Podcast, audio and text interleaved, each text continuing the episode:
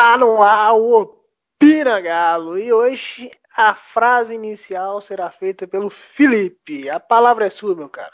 Lugar de peixe é dentro do aquário. Opina Galo! Opina Galo!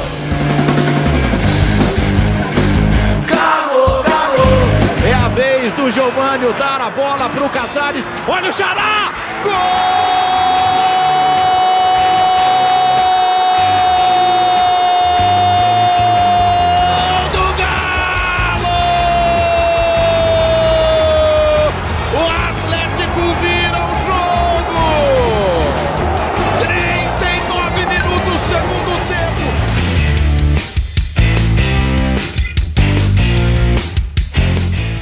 Fala, meu povo! Vamos começar agora o podcast Opina Galo e com essa linda frase de entrada do Felipe que a gente começa esse programa. Estão comigo também a Karine e o Yuri.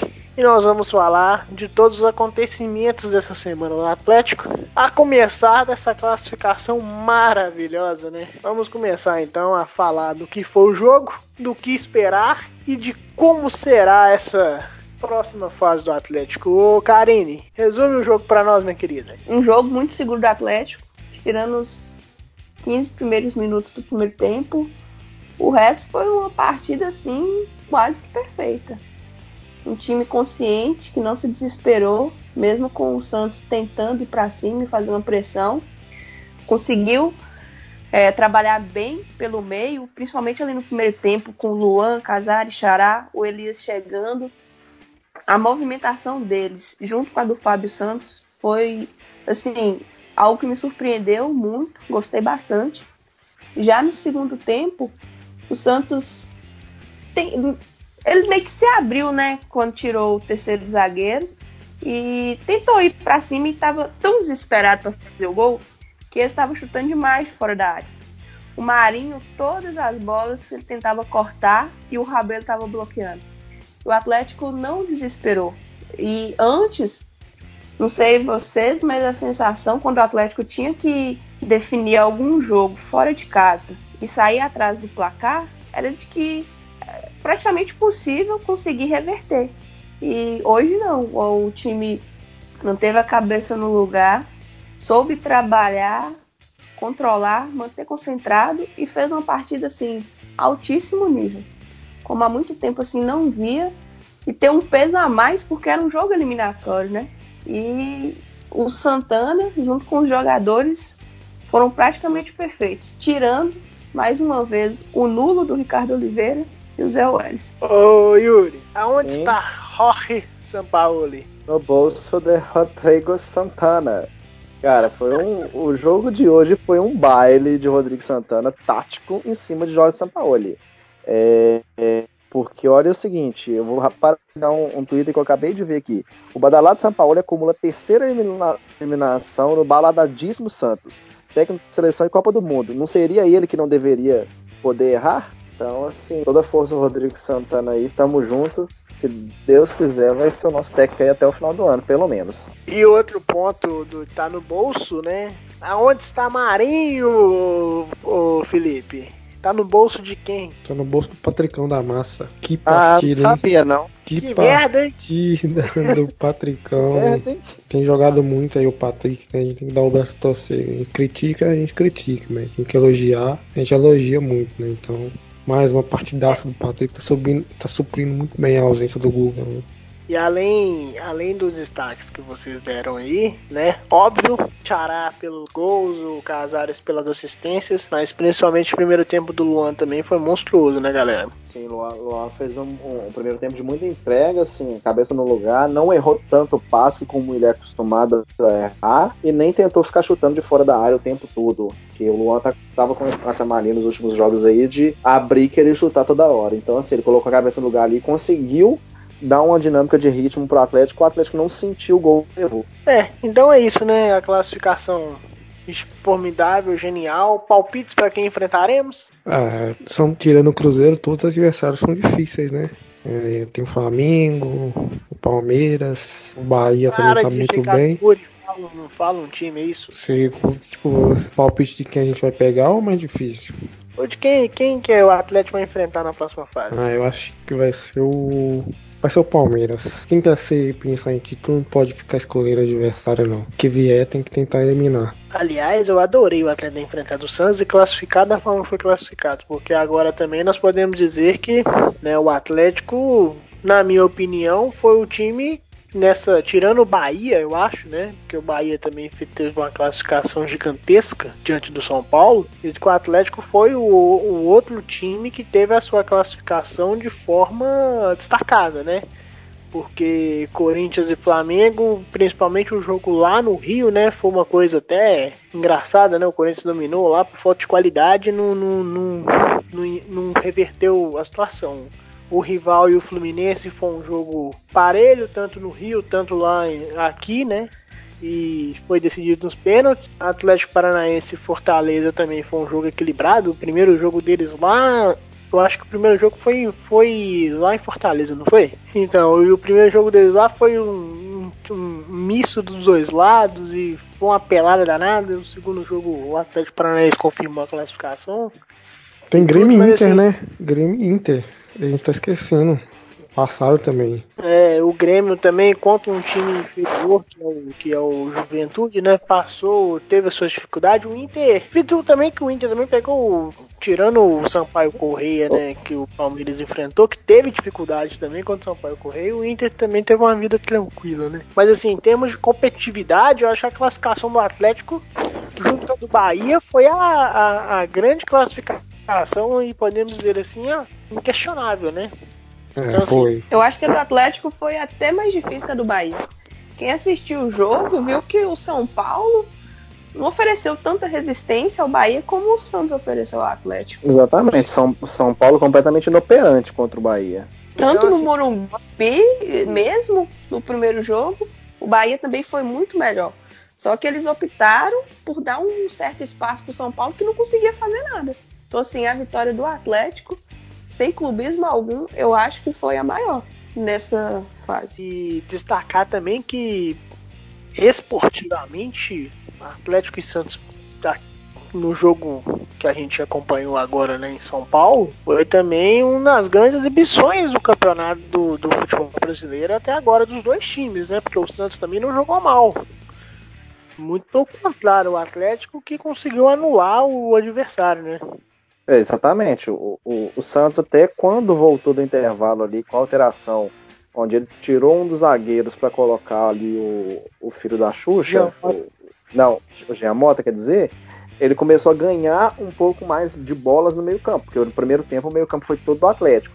Isso proporcionou para que o Santos conseguisse fazer uma certa pressão, mas rapidamente o Atlético conseguiu se desvencilhar disso e, e, e voltar a colocar a bola no chão. E assim, no contra-ataque o Atlético foi superior em todos. Verdade. É, falamos aí do, da, dessa classificação maravilhosa do Atlético Brasil. Agora, é, eu até vi uma informação, Yuri, depois você pode confirmar pra mim, cara, que somando a classificação na Sul-Americana e a classificação na, na, Liberta, na, na Copa do Brasil, são 5 milhões em, um, em duas semanas o Atlético, né, cara? Isso, exatamente. E o Atlético no ano já soma aí, se eu não me engano, é 24 a 26 milhões em premiações aí com, a, com aquela primeira fase horrorosa da Libertadores. É, pois é, tá vendo? É, a Sul-Americana, senhor presidente, pode ser viável sim, né?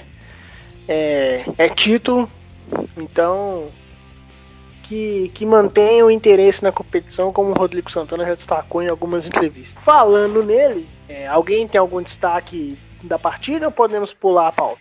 O time todo foi destaque, né? Então pode pular. Ah, vamos, vou só destacar negativamente aí, senhor José Wellison, partida horrorosa. E quase que o juiz. O Ricardo Oliveira não dá nem E o Ricardo Oliveira não dá nem pra você destacar positivo, é, negativamente, porque é uma coisa que é normal, né? Não entrou, em, não entrou em campo, né? O Ricardo Oliveira não entrou em campo, então não tem como eu falar nada sobre ele. Mas agora o Zé Wellison, assim, foi salvo pelo VAR aí, quase que, que o senhor juiz, o senhor Bruno Arleu de Araújo, quase cometeu um crime dentro do Pacaembu. Então, assim, parabéns aí ao Rodrigo Nunes de Sá, que era o ato responsável pela arbitragem de vídeo hoje, e que certamente conseguiu ali convencer o juiz de reverter o cartão vermelho e aplicar ali o cartão amarelo, que era mais que o necessário para a jogada que foi. Então é isso, vamos adiantar nossa pauta, nós vamos falar um pouco do trabalho do nosso querido técnico, né?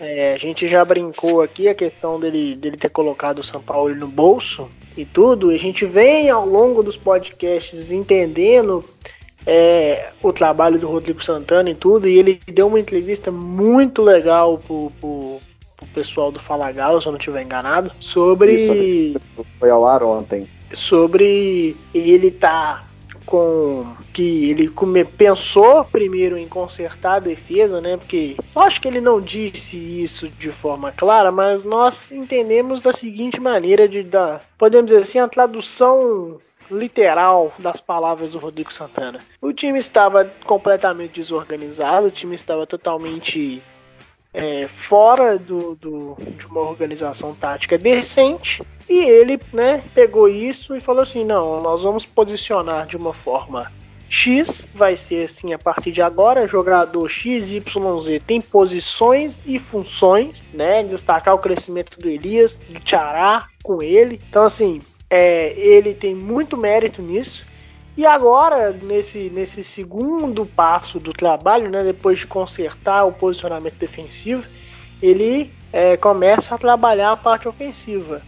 E é bom a gente destacar também, gente, a questão do seguinte: é, futebol não é mais você organizar a casinha e soltar a bola pro pessoal lá na frente que eles se resolvem. Não, nós precisamos trabalhar maneiras de, de, de infiltrar, né, maneiras de atacar, a, quando que se deve fazer é, uma marcação alta para já gerar o ataque ali, quando se deve esperar o adversário. Isso é treino, isso é trabalho, isso é técnico. Então é importante é, esse trabalho do, do Rodrigo Santana. E eu tenho uma pergunta fácil para vocês: é o técnico ou o Trazulo?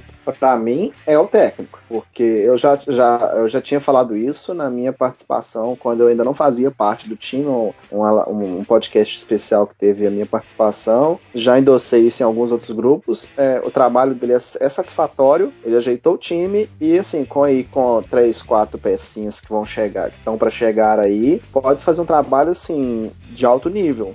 Um trabalho assim, a longo prazo, para chegar no lateral, né? Tem mais algumas outras especulações aí, então assim, tende a crescer muito mais do que a gente já, a gente já tá vendo. A gente vê uma diferença, eu consigo enxergar uma diferença abissal entre o trabalho do Rodrigo Santana e o amontoado que era no, no início do ano.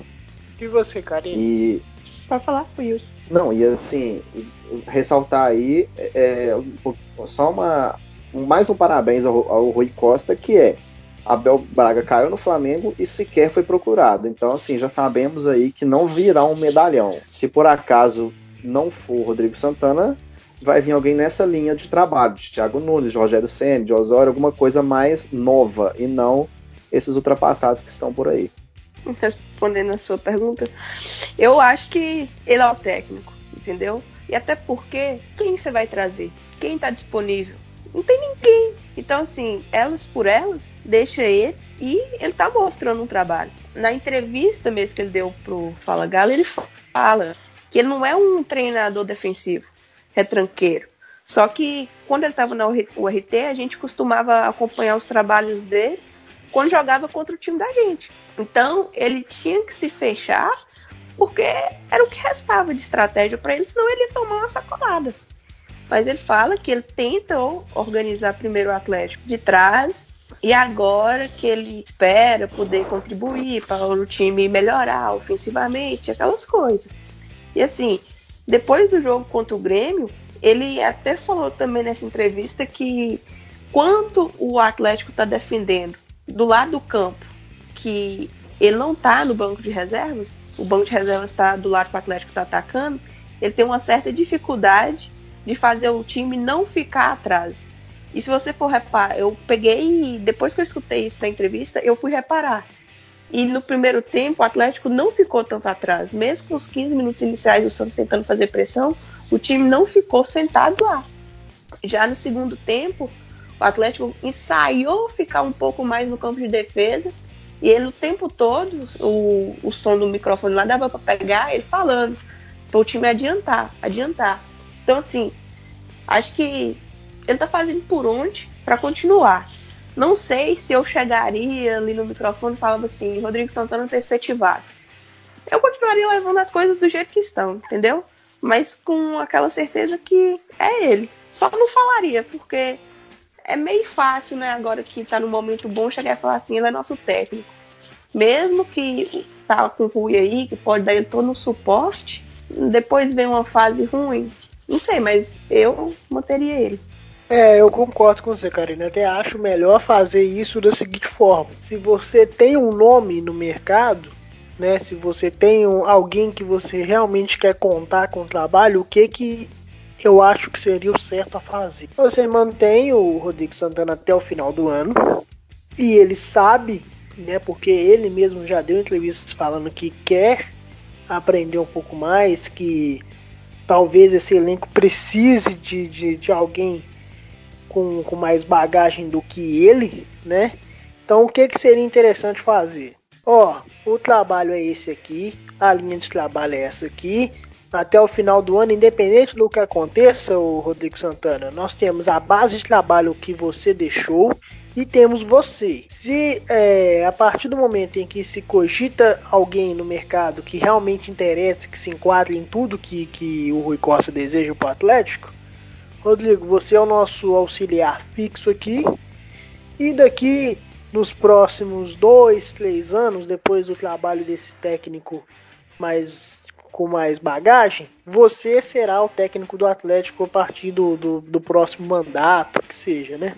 Porque até porque o, contato, o mandato de sete câmeras também está perto do fim já, né?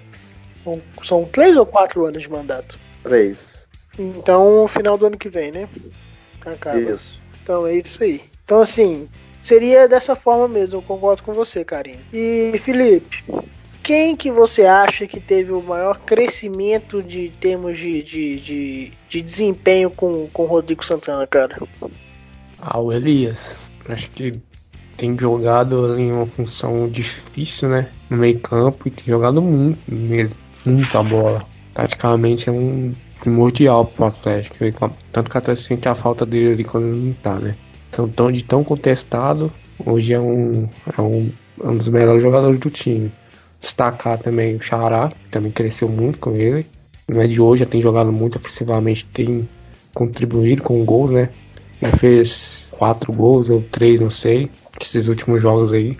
Então jogando muito, decidindo jogos, jogos de três pontos, jogos de classificação agora cresceu muito com o Rodrigo Santana. É aquela coisa, né? Quando o time tá arrumado, a tendência é para individual, individualmente as peças crescerem mesmo.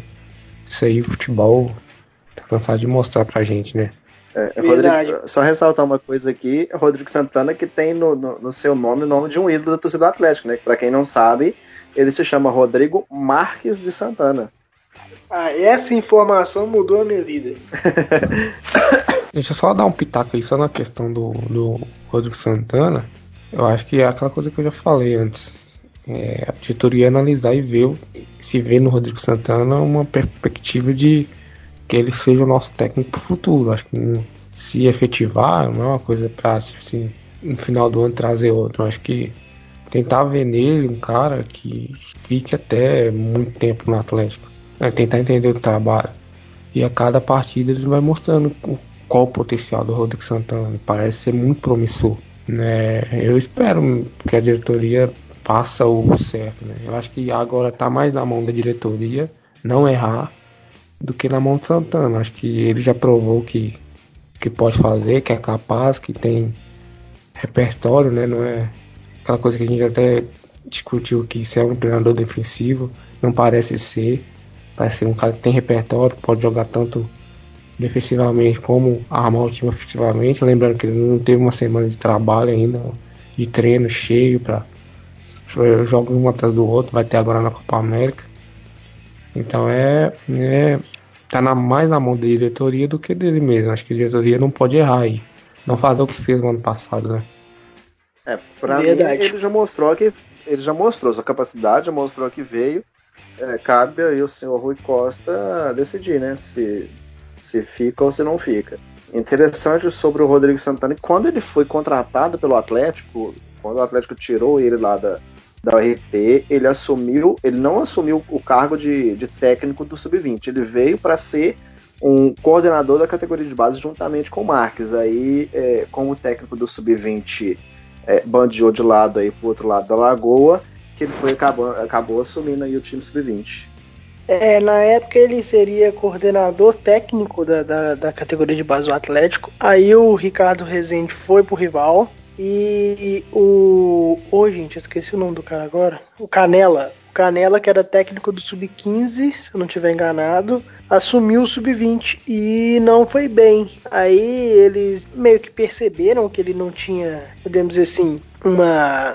Não tinha né, não estaria pronto para continuar ali nesse cargo, né? E aí passaram o Rodrigo pro, pro, pra, pro técnico do sub-20. E uma coisa interessante, até que você tocou aí na questão da base, é que a tendência é com o Chavari e o Leonardo Silva se aposentando até que enfim em dezembro, é, ele o Atlético tenha na sua estrutura de futebol da base a mesma estrutura de futebol do profissional. Um diretor, que é um cara especializado, que é um cara que estudou, um cara que conhece, que sabe o que faz, e um, e um gerente de futebol né, que é um cara que viveu no campo, que no caso no profissional é o Marques, né, aquele cara que, que faz o elo da diretoria, que faz o, o, conversa com os jogadores, tenta entender o que está acontecendo. E na categoria de base, acredito eu que o, o Leonardo Silva tem um papel semelhante, né? E até um pouco mais relevante, porque ele é um cara hoje muito maior para a história do Atlético do que o Marques, na minha opinião. Vou até jogar essa polêmica para vocês aí, né? E isso, você tentar pegar essa identificação e jogar na categoria de base é muito interessante também, né, gente? Então, assim, e nessa polêmica, quem, quem é mais relevante para a história do Atlético? Ah, difícil, hein? Ah, o Léo Silva porque ganhou o título, né, cara? Ganhou, é o cara que fez o gol do nosso nossa maior conquista, né? O Max tem uma, uma importância, né? Um cara que ganhou ganhou a Comebol, né? Se estou enganado. Mas assim, é um cara que vestiu, assim, não é também ser tão resultado. Ah, não, porque não ganhou o título. É, é difícil falar. O Marques tem um passo muito grande na história do Atlético. eu vou jogar uma enquete, só dar um recado aqui, eu vou fazer uma enquete no, no, no nosso Twitter é, explicando o porquê né, do, dessa enquete e a gente vai ver a opinião do, do torcedor atleticano sobre esse tema polêmico do podcast. E quem, é. quem, acha que, quem acha que o Marques é mais relevante que o Léo Silva? Silêncio, ninguém quer responder. Vocês são uma buzeta danado, hein? Difícil essa pergunta, filho. É difícil, essa difícil. pergunta é difícil. Então, Vamos pular essa parte, então. É, Agora, vale ressaltar só uma. Vale ressaltar só para finalizar esse, esse gancho Rodrigo Santana, que o time não se desmanche na parada pra Copa América como foi feito ano passado. Desmancharam o time praticamente todo do, do Thiago Largue e não trouxeram reposições. Então, assim, eu acredito que não vai ter esse desmanche é, é agora nessa parada, não, até porque não tem um cara assim se destacando no time que pá, vai ser vendido. A não ser que venha uma China querendo tirar alguém aqui com muito dinheiro. Ah, eu acho que não, isso vai acontecer não, até porque ano passado, nessa época, a gente tava todo final de jogo ouvindo o choro do Roger Guedes querendo ir embora, né? Aquele é. dilema. Ah, vai ou não vai, ele falando, ele doido pra ir embora, mas. E, empilhando o gol, mas doido pra vazar. Então eu creio que não tem muita margem pra, pra diretoria errar assim. É reforçar só se pintar uma proposta assim monumental pelo Igor Rabelo ou pelo Guga, né? Mas eu acho que esse ano é um pouco diferente. Acho que esse ano o Galo vai se reforçar e não vai perder ninguém. Eu acho, né? A não ser por lesão, essas coisas. Mas aí é. Pode acontecer.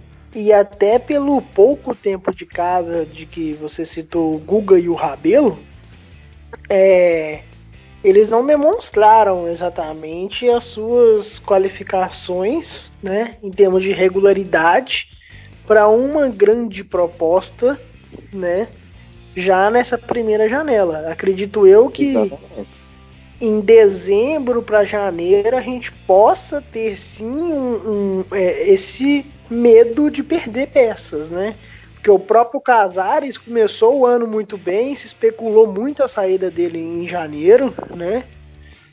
É, começou bem, caiu, agora voltou de novo, então assim, eu acho que em termos de margem de regularidade não tem quem você cogitar, porque né, quem está, quem tem regularidade no Atlético é o Luan, é o, o próprio Elias, vem no ano regular, o, o Ricardo Oliveira tá aí também sendo sondado, mas são, são peças que acredito eu que é muito mais difícil de você tanto tirar tanto também se propor a fazer negócio por não ter muita reposição, podemos dizer assim, né? É, porque é muito mais Elias, fácil você. Pode falar, é, pode falar. Porque, porque é muito mais fácil você, por exemplo, aparecer uma ótima proposta para o Rabelo e para o Google você repor essa saída por conta desse volume de dinheiro do que esses jogadores mais experientes, né?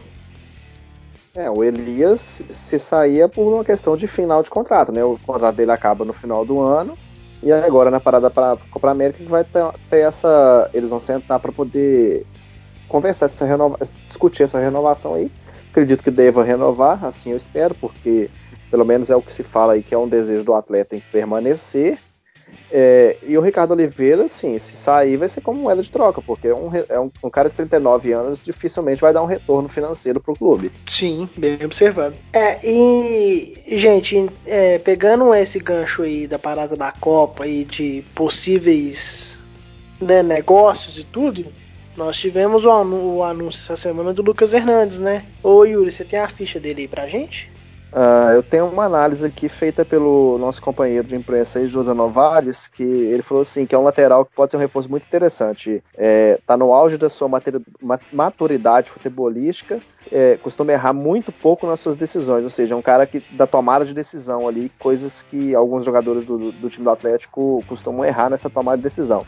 É, é um cara que faz bem o corredor, protege a primeira linha e, e apoia com eficiência. Também pode jogar como volante, é, é, batedor de falta, gosta muito de chutar de fora da área e é um jogador rápido, com, com, com aquele selo de raça uruguaia, né? E não é do tipo de jogador que, que dorme em campo, é aceso. Isso a torcida adora, né? Focado no jogo, comprometido com a vitória. É um perfil aí que encorpa muita equipe e, e fortalece competitivamente. Tenta jogar o mais sério possível e não aliviar na marcação. O único ponto fraco destacado aqui é que é um lateral que pouco vai à linha de fundo. É, mas daí surge talvez o melhor ponto, que é próximo à área, onde fecha como quase um meia e protege aquela sobra, né, aquela segunda bola. Destaque aqui porque ele pega muito bem na bola de fora da área, principalmente em, em rebotes, né? Sim, tem uma canhota bem potente e certeira, não é o cara que, que costuma chutar muito errado, não. Os números dele aqui me parece que ele tem 90, 96 jogos pelo Penharol, 16 assistências e 6 gols. É um cara que cruza é... muito bem a bola. E destacar, né, que acho que não são 93, acho que são 90 e. Aliás, não são 96, acho que são 93. E todos os jogos como titular, né? Ele tem aí uma sequência importante no, no, no Penharol aí. Sim. Então é isso, Parece gente. Parece um jogador que não, não, não, não faz falta boba, não fica tomando cartão. É, e ele tem pouco tempo, acho que ele tem dois anos de, de, de Penharol só, um negócio assim. Isso, antes ele tava no Cerro do Uruguai. Então, assim. não é o, não é o Cerro que, que a gente enfrentou na Libertadores, não, é um clube mais de baixo escalão no Uruguai. É, o Cerro do, do grupo do Atlético Libertadores é o Cerro do Paraguai, que revelou Oscar e Angel Romero pro, pro time paulista. É, então assim, é, Karine, ele vem para ocupar a vaga do Fábio Santos ou essa crescente do Fábio Santos aí põe uma pulga atrás da orelha? Ou oh, acho que o Fábio Santos acordou, né? Mesmo naquela fase tenebrosa dele, não acho que o Lucas ia chegar e já de cara ia ganhar de titularidade, não. Mas se trabalhando ali no dia a dia é, era possível ganhar. Só que o Fábio Santos, desde o jogo que ele saiu machucado do Santos, ele ficou um jogo fora. Aí no outro que ele voltou, ele tá fazendo boas partidas.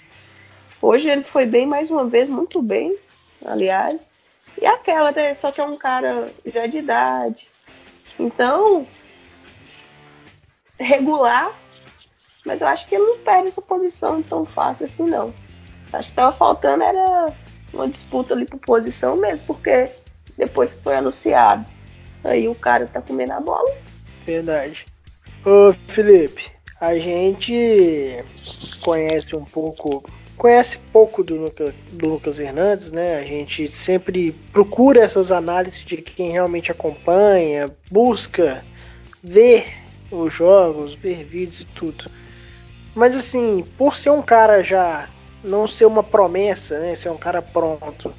Você acha que ele que a, que a adaptação dele vai ser facilitada, cara? Ah, é difícil, né, falar de jogador estrangeiro quando vem jogar no Brasil. Tem, tem sempre o, o tempo de adaptação mesmo, né? Tá aí o Xará pra provar pra gente. Então acho que tem que ter uma certa é, calma. É, e é, por isso a importância do Fábio Santos voltar a jogar bem, né? Porque a gente pode ter um pouco de calma com o Lucas Hernandes, colocando aos poucos, né? É, pra não, Ah, não sofrer tanto. é, voltando da Copa América aí, temos três competições: Sul-Americana, Sul-Americana, Copa do Brasil e Campeonato Brasileiro.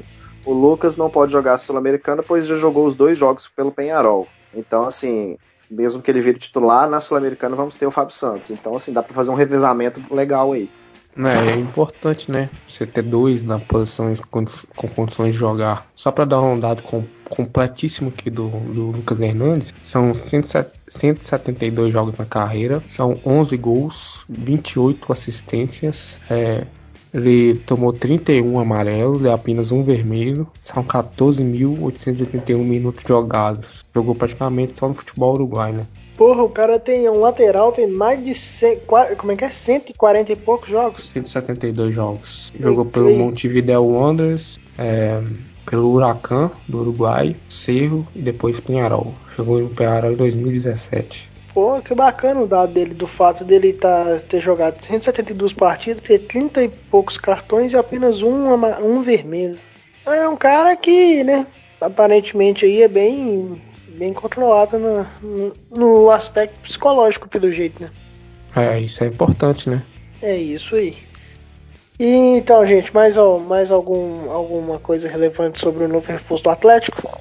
Não, acho que é- era, isso- era isso mesmo, né? Agora é ver jogando.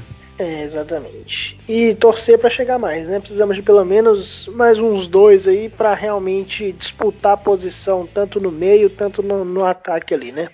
É. E agora, depois desse jogo pela Copa do Brasil contra o Santos, da nossa magnífica classificação, continuaremos em São Paulo contra o próprio Santos pelo Campeonato Brasileiro domingo. Que horas hoje, Yuri?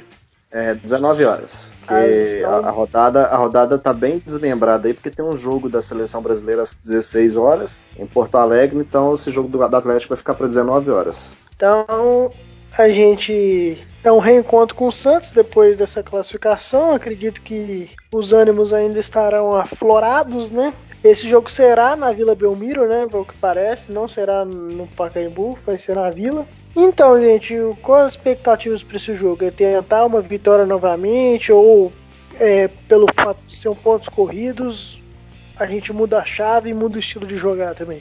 Ah, eu tô com você. Acho que muda um pouco o estilo.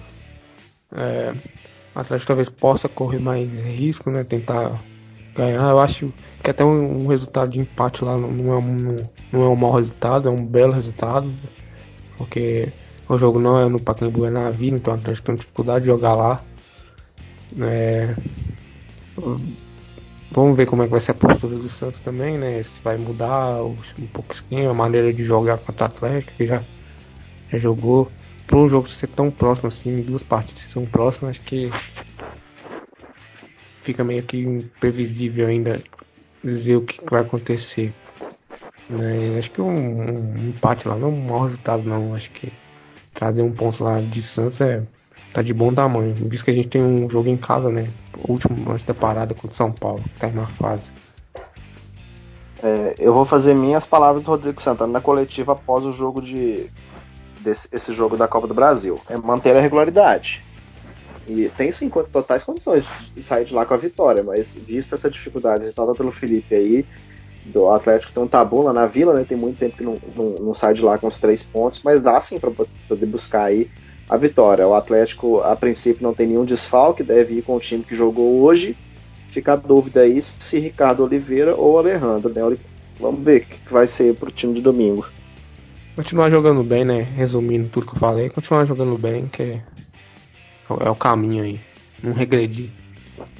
E você, Garine, o que, que acha? Ah, eles resumiram bem aí, né? Pra não ficar tão repetitivo, mas acho que o Santos vai vir com aquele algo a mais, né? Pelas entrevistas aí pós-jogo, deu pra perceber que eles ficaram muito satisfeitos com o que envolveu todo esse jogo. E se o Atlético não jogar, não regredir como foi com, contra o Grêmio, saber marcar, mas também ter aquela proposta de usar contra-ataque, atacar o adversário, acho que é possível sim quebrar o tabu o Santana que tá virando expert nisso, né? Já quebrou acho que três tabus esse ano, o do Vasco, do Ceará e agora esse lá no Pacaembu. Então dá para sonhar, né? Mas eu não acho que um empate seja um mau resultado, não. Ex exatamente. É, vamos então para os placares, né? O nosso querido bolão. Ô Felipe, seu placar pro jogo. Ah, com clubismo vai ser 2x1 um de novo, que é o, esse é o placar é a senha do Galo, do Galo em 2019. 2 x 1 para nós. Ô Yuri. Eu tô com o Felipe, 2 x 1 O placar que persegue, persegue o Galo em 2019. Pode ser repetido, não. Ah, então é 2 x 0 Galo. Karine. Já que não pode ser repetido 2 x 1 vai de 1 x 0 Eu vou de 3 x 0 para nós, porque eu tô animado. É, você tá confiante. Exatamente. É, então, gente, alguma... São Paulo. É, o negócio é cair a casinha lá daquele bando folgado lá. Então, assim, ficamos por aqui, né? Nesse podcast. Lembrando que agora nós temos o que, Felipe? Opina Livecast, né? Ao vivo aí no Twitter, sempre após os jogos. Exatamente, sempre após e sempre que possível também, de, de acordo com, com a nossa disponibilidade, um dia antes do, do jogo, a gente faz um, uma também lá, que é a versão sem filtro do Opina. E é isso. É, vamos encerrar. Muito obrigado pela audiência. Segue a gente lá, Opina Galo Underline. E sempre estaremos disponível para, para participações também. Vou fazer a enquete, né? Quem é mais relevante para a história do Atlético? Marque seu Leonardo Silva. E vamos lá então. Muito obrigado a todos e fiquem com Deus. E nunca se esqueça. Nunca se esqueça de que, Yuri? Aqui é Galo, porra. Opina Galo! Opina Galo!